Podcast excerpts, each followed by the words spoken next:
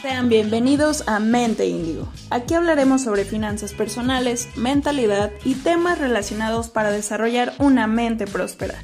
Les habla Zafiro Antunes y gracias por escucharnos.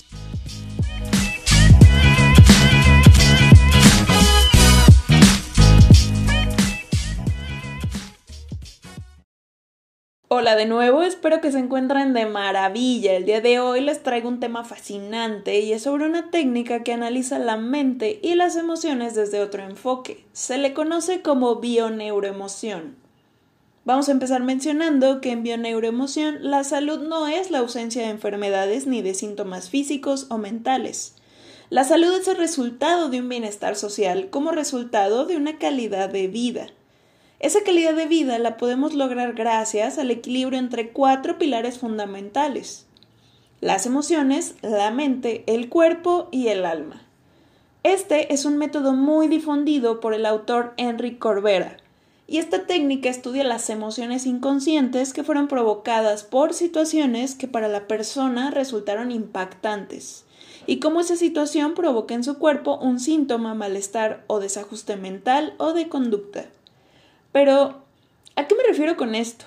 Por ejemplo, yo a los 23 años empecé a tener migrañas muy intensas, al punto de tener que detenerme, no hacer ruido y taparme de cualquier tipo de luz.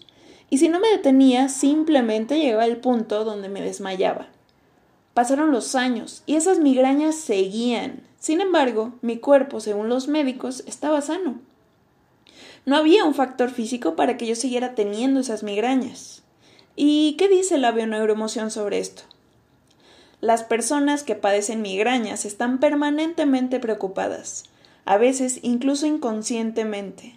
Son conflictos relacionados con situaciones de desvalorización intelectual, de sentirse inferior a alguien. Es común el miedo constante a no estar a la altura, a no cumplir con las expectativas. En ocasiones, inconscientemente es la expresión de no poder superar al padre o a la figura paterna simbólica. También se dan personas que sienten la necesidad de ejercer un constante control de las situaciones o de las personas. Buscan el máximo rendimiento y sienten que no son capaces de hacer tanto como deberían.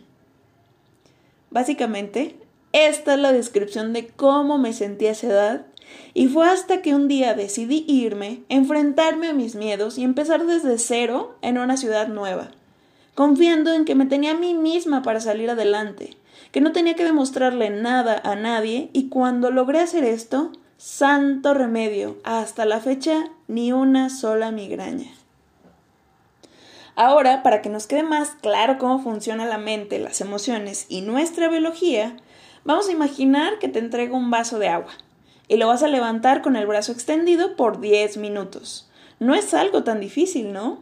Bueno, ahora ese vaso lo vas a sostener por 30 minutos. Ahora ya se empieza a sentir un leve hormigueo y un poco de molestia. Incluso hasta se siente que pesa más. Ahora, ¿qué pasa si ese vaso lo sostienes por dos horas? Tu cuerpo en algún momento no va a poder soportar seguir cargando ese vaso y lo vas a soltar. Esto es exactamente lo mismo que pasa cuando te llega una emoción y la cargas por tanto tiempo. En algún momento tu cuerpo no lo soporta y se va a soltar. Te está avisando que cuando ya tienes algún síntoma o comportamiento pongas acción. Hay personas que se enojan por algo y pueden estar así por horas, días, años. Yo viví así por mucho tiempo.